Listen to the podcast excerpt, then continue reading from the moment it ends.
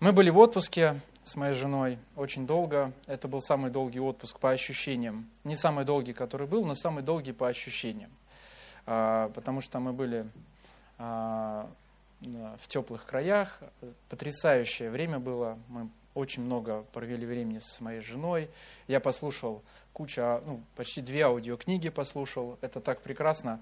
Мы нашли компромисс с женой. Я не люблю на пляже лежать, а она прям вот любит загорать. А мне там так скучно.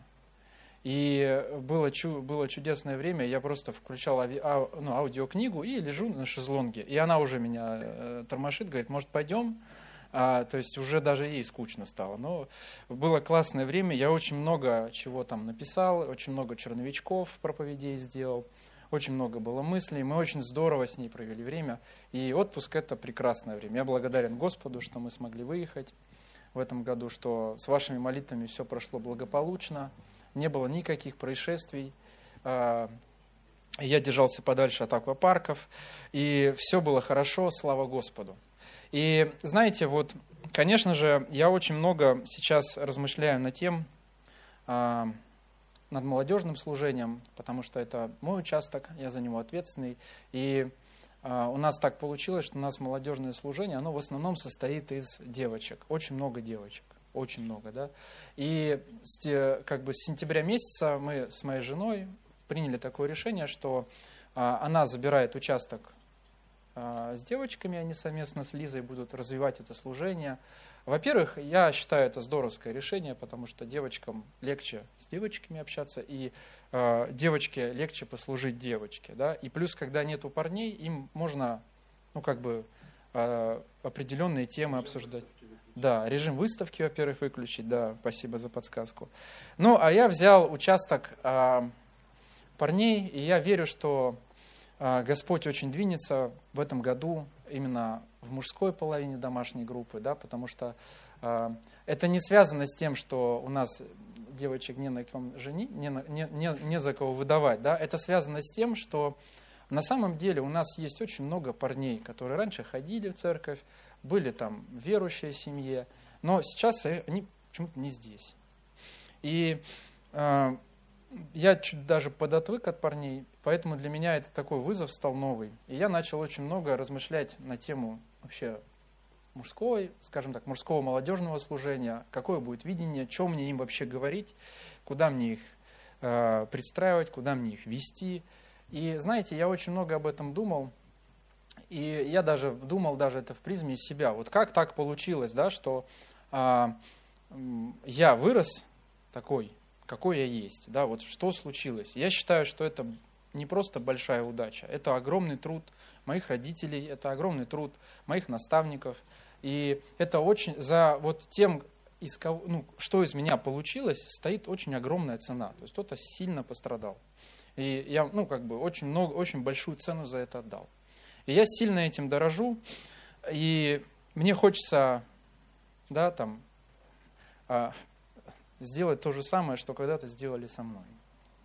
А, почему? Потому что я вот могу сказать, что у меня жизнь, она, вот можно упростить ее до одного простого происшествия, да, то есть, ну, до одного простого, скажем так, чувства, да, что я такой мальчик непоседливый рос, и я вообще просто дикий лентяй.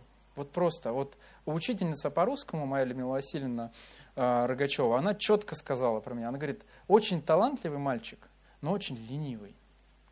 И я вот могу свою жизнь назвать просто, э, просто вот для меня это один большое сражение. Вот как преодолеть себя, вот как победить свою лень, как вот взять себя в руки – и есть люди, которым я восхищаюсь, у которых это получается прекрасно. Если у них что-то не в порядке, где-то что-то а, пошло не так, они спать не лягут. Я не такой. У меня, если это не начинает мне там э, сзади поджигать, да, то тогда, в принципе, нормально, можно не трогать еще пока. И вот моя жизнь, она фактически, знаете, вот перевоплощение из лентяя, раздолбая в человека, у которого есть хотя бы какие-то цели в жизни. И все мое видение молодежного мужского служения построено на том, чтобы как раз-таки показать, как вот из, а, из вот, вот этого состояния, знаете, такого, как ничего не хочется, неохота, на все хочется забить, хочется лежать на диване, хочется перерасти во что-то нормальное. То есть как заставить себя нормально жить.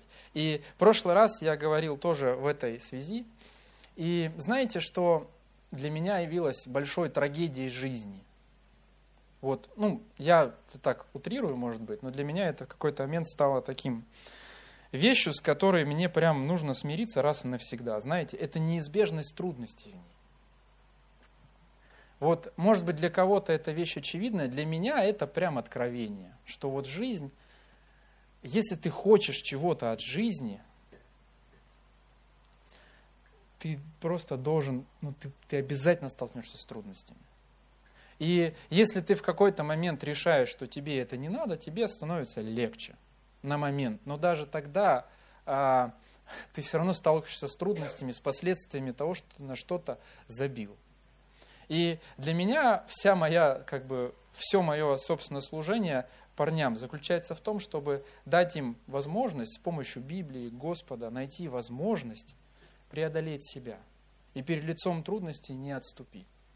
И для меня это прям большая трагедия. Ну, я не плачу по ночам об этом. Я просто адаптирую себя к тому, что если ты хочешь чего-то в жизни, просто не будет. Что если ты хочешь нормальную работу, тебе нужно стараться. Тебе нужно прилагать усилия. Тебе нужно очень много сделать. Тебе нужно очень многое преодолеть. И одно дело, если дело касается каких-то внешних факторов, другое дело это если что-то внутри. Например, в восьмом классе я запорол стих а, на День Учителя, на День Матери. Вот, назывался «Женщина ты». Я его просто забыл и сказал, блин, пацаны, забыл, и ушел со сцены. Я подумал, это очень смешная шутка будет, но э, я э, получил троллинг от учителей, и потом меня еще целый год называли «женщина ты». То есть это, это родило во мне такой комплекс публики, что если даже два человека меня слушают, больше одного, я не мог говорить, я стеснялся. То есть для меня в какой-то момент даже вот так выйти перед вами что-то сказать, это когда-то было просто страшный сон. Я, я просто чувствовал барьеры, я запинался. Uh, у меня есть моя первая проповедь uh, на подростковом. У меня подростковым занималась Лиза, она попросила меня что-то сказать. А, и я эту проповедь готовил полночи и потом просто запорол, потому что я боялся, вроде вот мои друзья, мы с ними можем общаться легко, все нормально, но тут они слушают слово, которое я хочу им сказать, все, меня заблокировало. И даже это для меня было таким серьезным барьером. Это только один. Не, ну. И поэтому, знаете, а, к сожалению, для многих, я не уверен, что это трагедия для людей, которые осознанно, да, там, которые через что-то прошли, чему-то научились, они привыкли, что это бытие жизни. Так, ну вот, так бывает. Если что-то хочешь, надо постараться. Но для парней, которые хотят лежать на диване, это может быть прям серьезным таким, э, серьезной неблагой вестью, да. И в какой-то момент это было неблагой вестью для меня. Но знаете, э, и до сих пор у меня еще что-то в сердце ёкает, когда мне нужно, когда я вспоминаю про то, что чтобы что-то сделать, надо прям сильно постараться. И знаете, я вот э, в этой связи, я просто спрашиваю Господа прямо. Я говорю, Господь, ну почему так?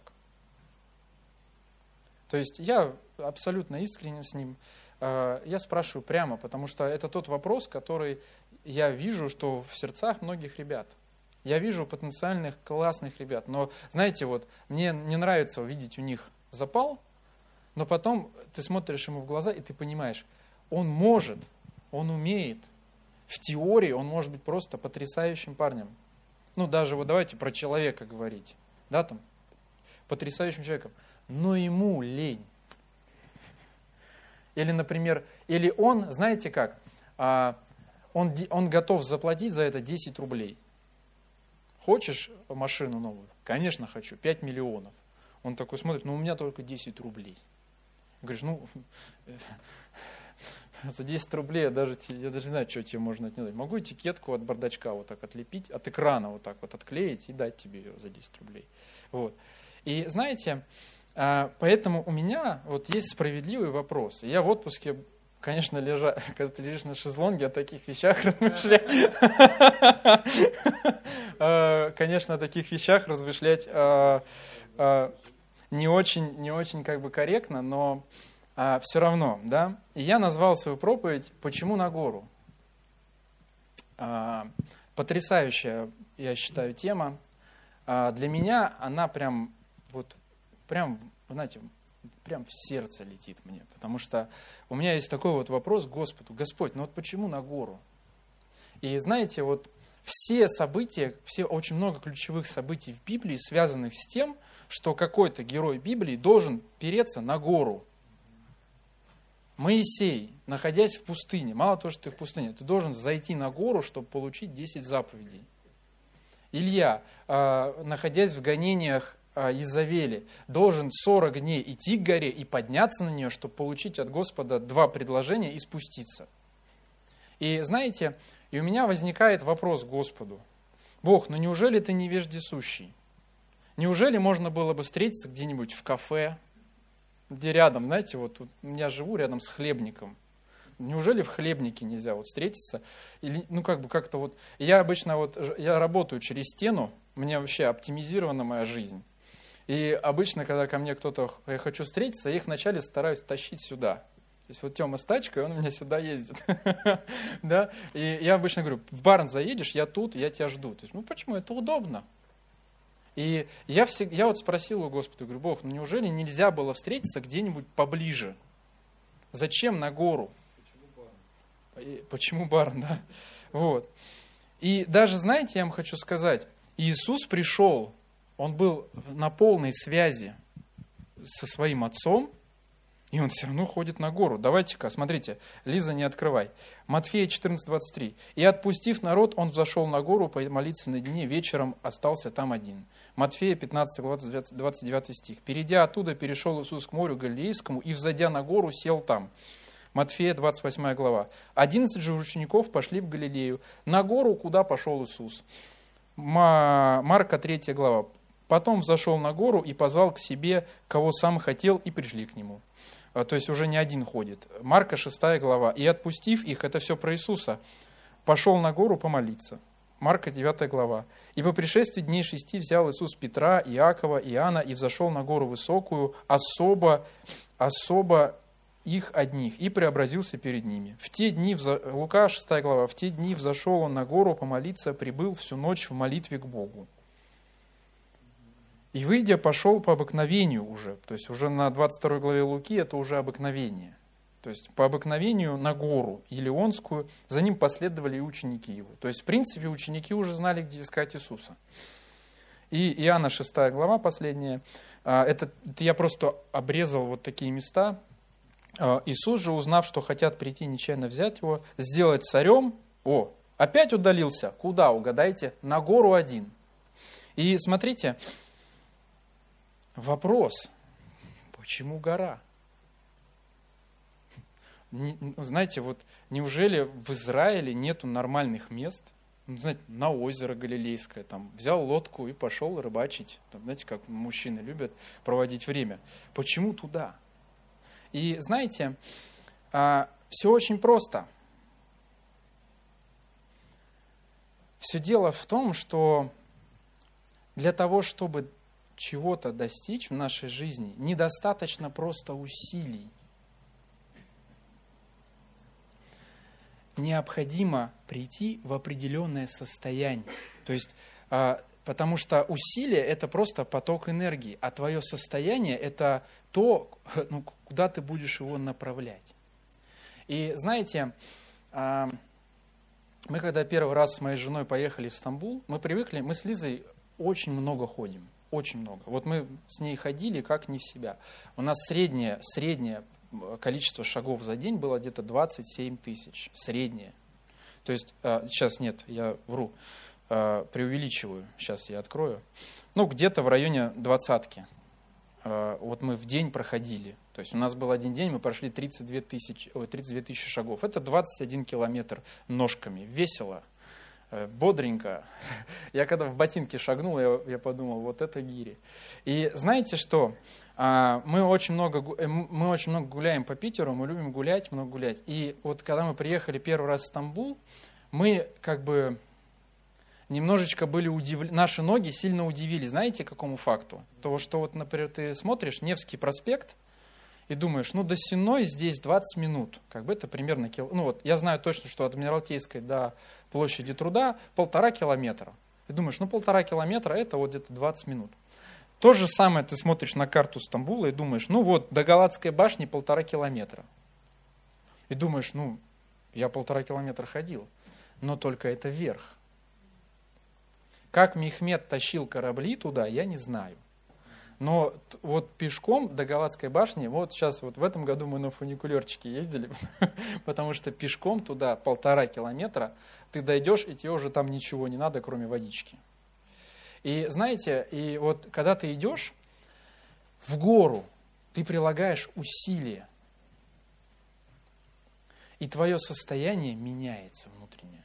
То есть имеется в виду, что а, во-первых, ты становишься более вынослив, поднимаясь в гору. То есть растет выносливость. И а, смотрите, а, почему необходимо было идти на гору?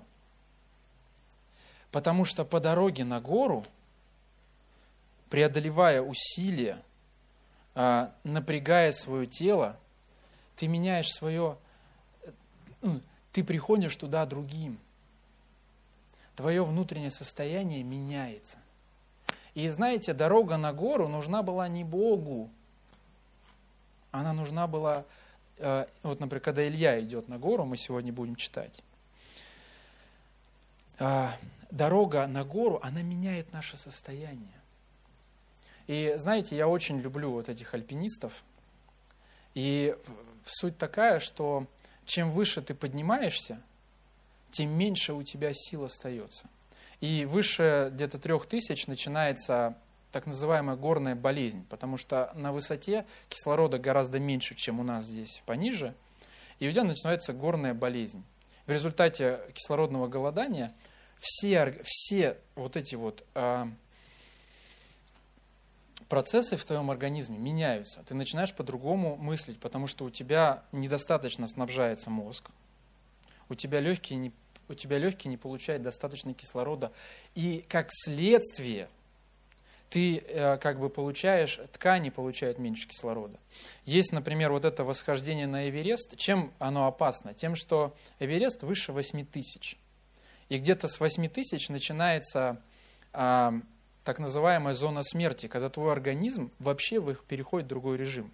Он начинает потреблять воду в других количествах. Ты теряешь где-то килограмм в час – то есть настолько из тебя вытягивается жизнь, и каждый шаг для тебя, а, он становится достаточно трудным. И смысл как раз-таки восхождения в том, что ты немножечко заглушаешь свою плоть, потому что она начинает слабеть. А Библия говорит, что когда плоть немощна, дух силен.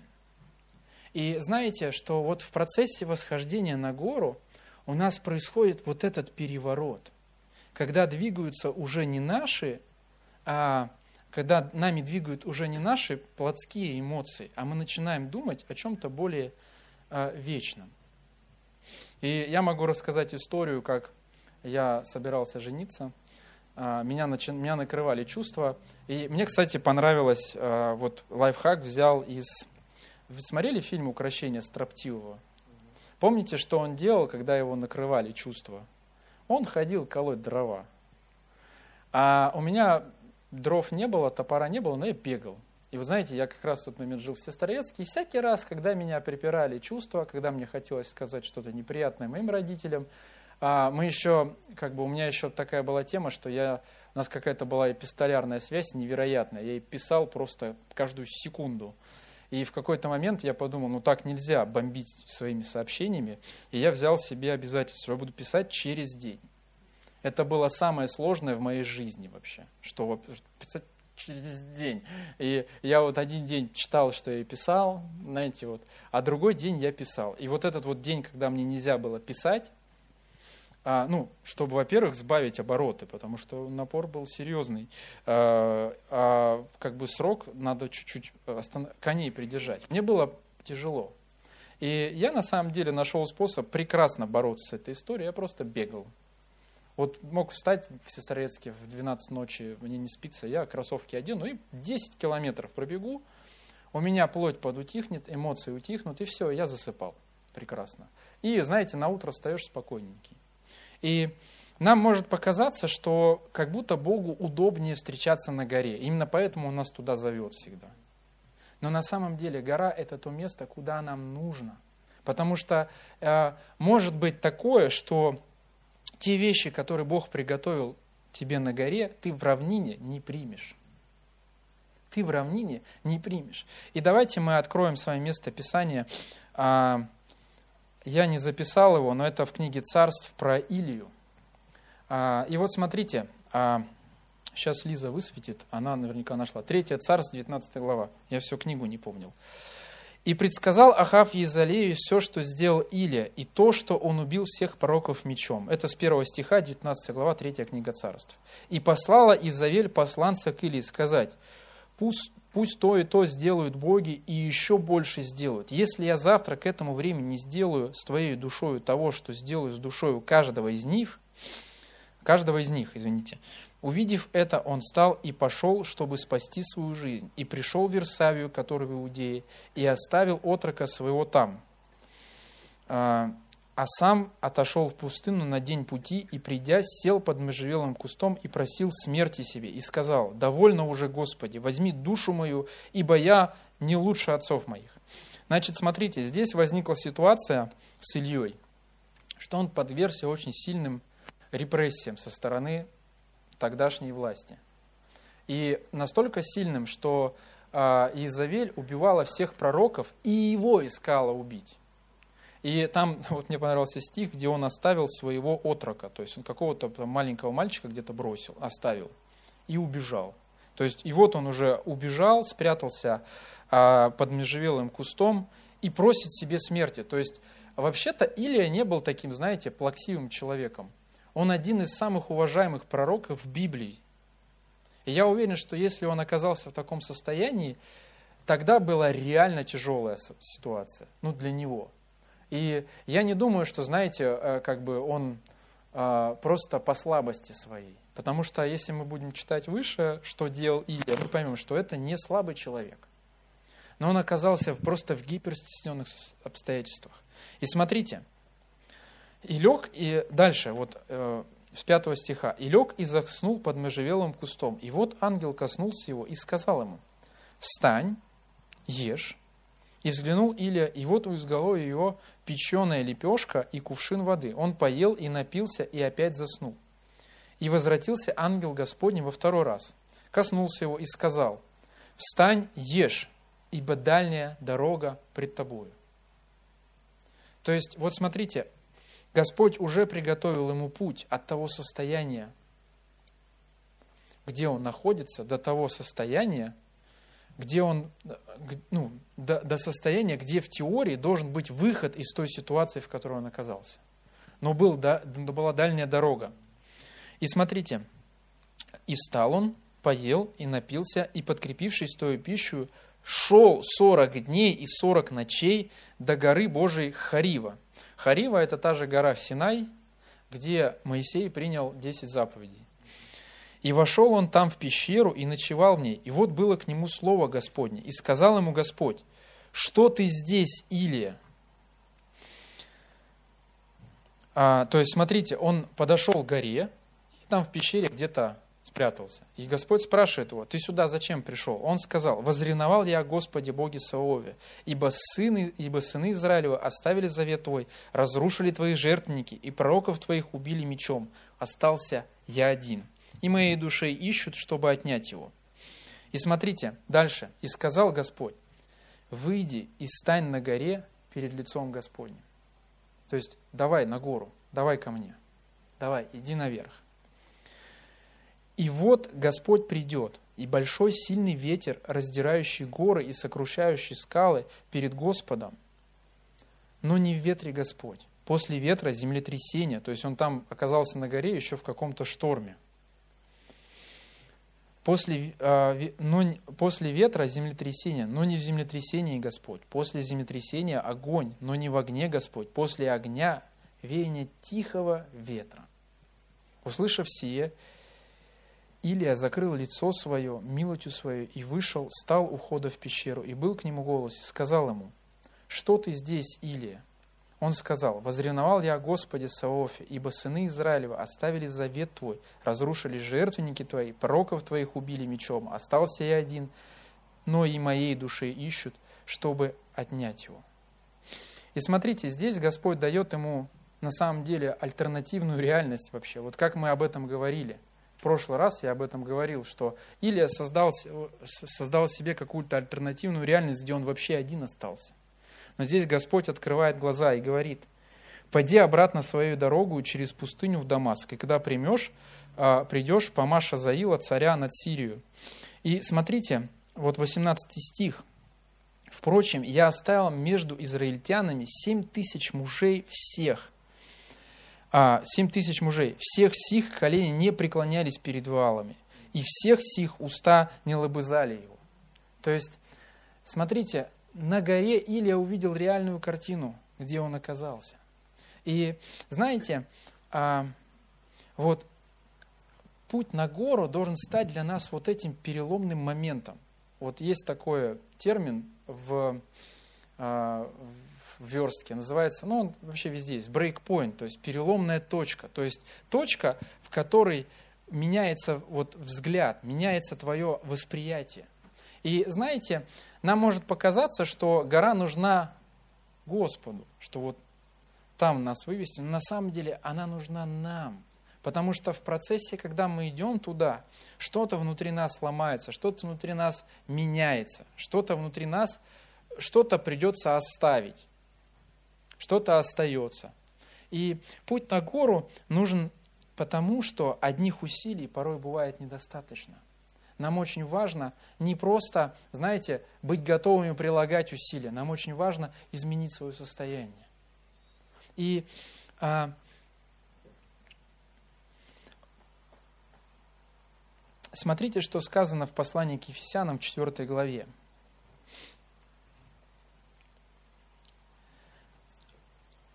Там с 21 стиха можно будем читать потому что вы слышали о нем и в нем научились, так как истина в Иисусе отложить прежний образ жизни ветхого человека и сливающего в обольстительных похотях, а обновиться духом ума вашего и облечься в нового человека, созданного по Богу. Вот смотрите, а, между отложить между отложить образ прежнего мышления, прежний образ жизни и облечься в нового человека, есть 23 стих – в котором сказано про обновление нашего ума. То есть между первым состоянием и вторым состоянием лежит что-то осознанное, что мы понимаем. Знаете, очень часто бывает такое, что мы готовы стараться, но наше вот это состояние, где мы находимся, недостаточно для того, чтобы нам а, ну, принять от Господа то, что Он хочет нам сделать. И очень часто бывает так, что то, что, то, что Господь приготовил нам на горе, не всегда мы готовы принять в равнине. И знаете, восхождение на гору – это момент переосмысления, который нам нужны. Путь туда меняет наше состояние. Гора, а, гора в Библии – это точка вот этого переломного момента – и знаете, мы очень часто боимся вот этих вот перед лицом, как я говорил э, в самом начале, что перед лицом каких-то трудностей мы очень часто боимся. Мы хотим, чтобы все было просто. И путь на гору – это возможность посмотреть на трудности, с которыми мы сталкиваемся по-другому. Послание Иакова, первая глава, говорит следующее. «С великой радостью принимайте, братья, когда впадаете в различного рода искушения, зная, что испытание веры вашей производит терпение. Терпение же должно иметь совершенное действие, чтобы вы были совершенны во всей полноте без всякого недостатка. Также а, гора – это место уединения с Богом.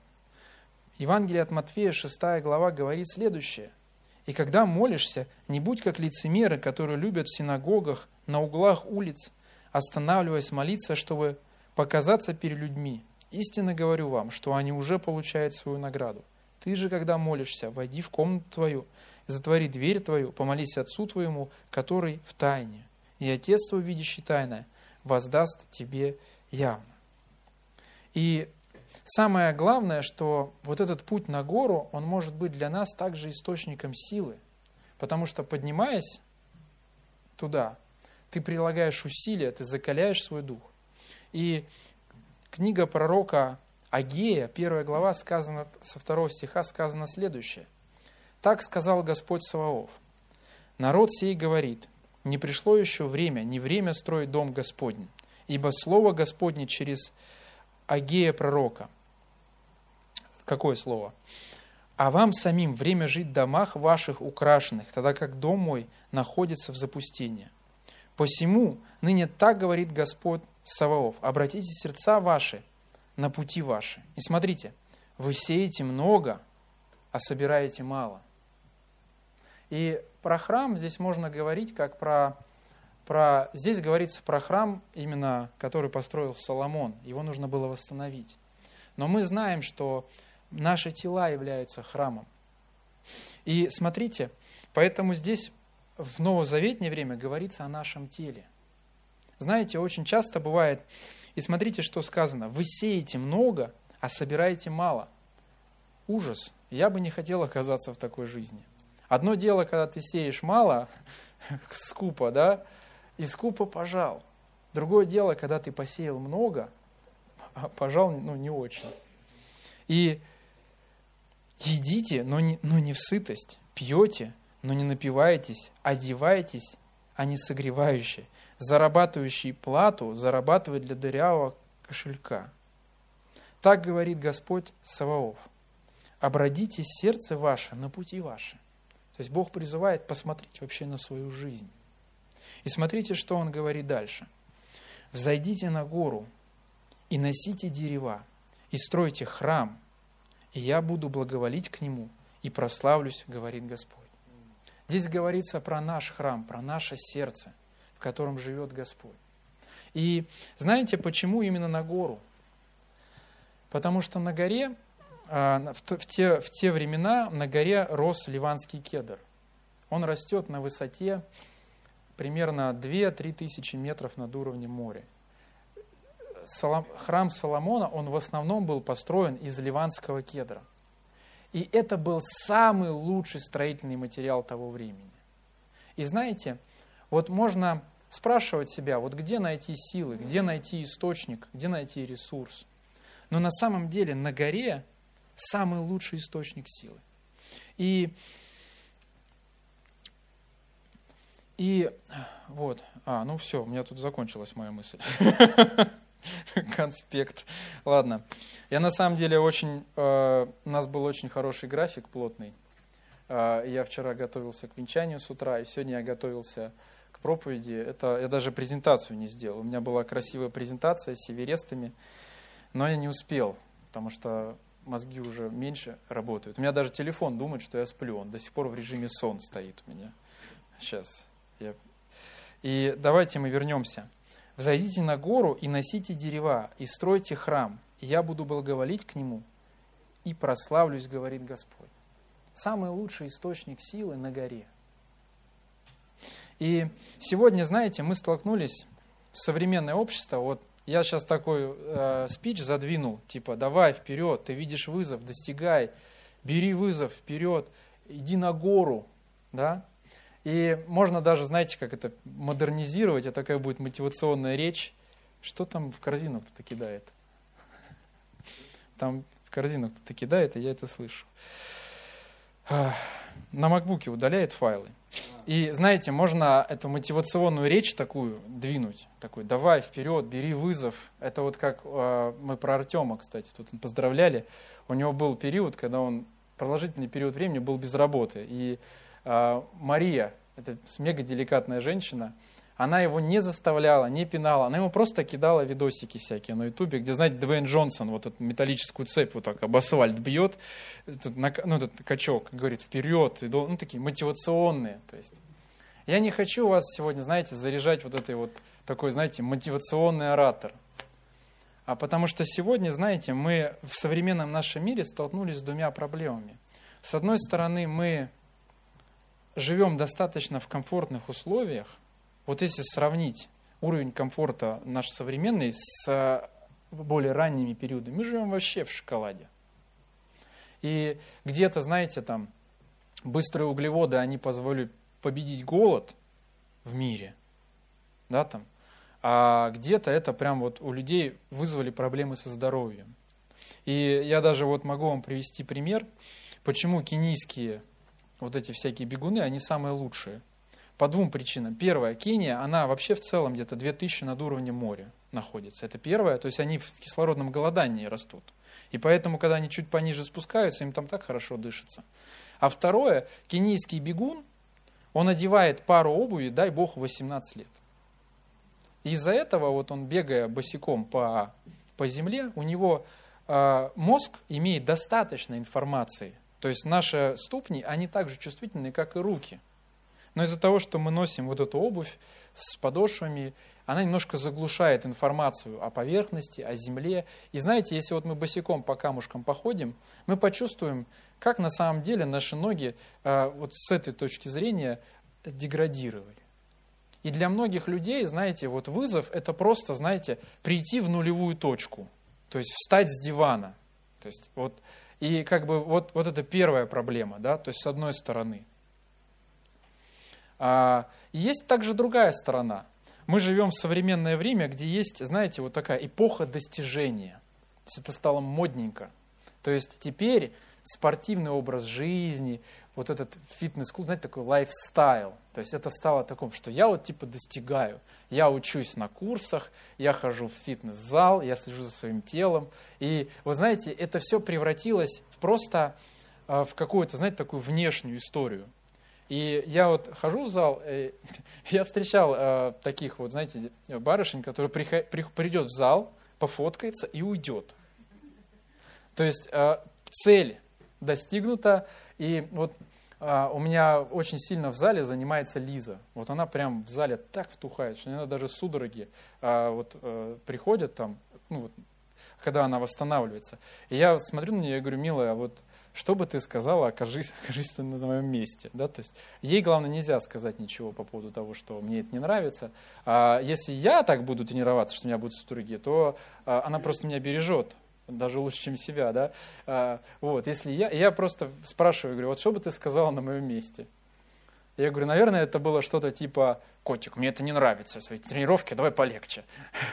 Вот. А, по-любому улыбается сейчас. И знаете, и вот мы пытаемся Лизе найти вот а, хорошее компрессионное... Я просто думаю, ну она, коль так работает, ну пускай. Куплю ей хорошее компрессионное э, ну, лосины, чтобы она могла в них заниматься и не повредила суставы. Это очень важная фишка. И не найти, потому что куча красивых. Красивых много, функциональных нет. А почему? Потому что у людей другое в голове. Мы, мы, мы привыкли больше оболочку нашу, знаете, выставлять, что вот мы такие достигаторы. Но на самом деле говорю я сегодня не о том, чтобы, знаете, нам как-то физически преобразиться и быть таким, знаете, церковь успеха такой. Все, мы на успехе. И, знаете, пасторов проводят молитву за крещаемых во время пробежки вместе с ними, потому что мы такие все успешные. На самом деле, говоря про гору, я говорил про наше сердце. Потому что, знаете, вот для кого-то горой может быть, знаете что? Простить человека, который тебе что-то когда-то неаккуратно сказал. Тебе нужно туда далеко подняться. Для кого-то горой может быть, знаете, что-то. Вот Бог открыл тебе призвание. Он сказал тебе, где ты должен быть. А ты считаешь, что ты еще пока не готов. И вот твоя гора. Вы думаете, у меня нет мыслей, вот мне, меня, вы думаете, меня не перекашивают, когда меня называют пастором? Мне вообще непривычно. Я вот подхожу к зеркалу, я думаю, ну какой ты пастор вообще? Вы думаете, я что, супер, самый достойный, кого можно было рукоположить? Я вообще так не думаю. Я себя знаю. Я вот смотрю на людей, они такие добрые. Я знаю, что внутри у меня другая, другая натура. Мне как-то, знаете, один человек сказал, Денис, вот ты каким хочешь быть пастором? Я вот как-то психовал, психовал, психовал, психовал. Он сказал, ты хочешь быть каким пастором? Добрым или нервным? Я такой, добрым, добрым хочу. Я понимаю, что для меня это гора. Хочу быть добрым. Да? И это, это не про что-то внешнее, это про наше сердце. И нам очень важно научиться, вот знаете, видеть эти горы и менять свое отношение к этому. Для кого-то гора, знаете, будет это, это спеть здесь, это взять, открыть домашку. Может, у тебя вот это в сердце уже давно, но у тебя есть какой-то свой взгляд. Кстати, может для кого-то пообещать себе сдать сессию без долгов. Вот это великая вещь вообще. Вот у кого-то это просто вылетает, а для кого-то это прям усилие. Поэтому я бы не хотел, чтобы мы, знаете, думали о каких-то, знаете, вызовах таких внешних. Денис, я купил кроссовки, теперь я бегаю по утрам. Если это принесет пользу твоему здоровью, пожалуйста. Но это не суть. Суть то, что мы в своем сердце принимаем. И путь на гору нужен, я уже подытоживаю, путь на гору нужен для того, чтобы нам изменить свое состояние. Потому что есть вещи, которые в равнине мы не готовы принять. И в конце э, моей проповеди я бы хотел спросить, как давно мы были вообще на каких-то горах, горах? Как давненько? Я не говорю про, знаете, вот Айпетри в Крыму поднялся на фуникулере и сфоткался там у этих. Я говорю про именно вот это, когда что-то тебе кажется невероятно большим. Как давно ты там был? Как давно ты туда поднимался?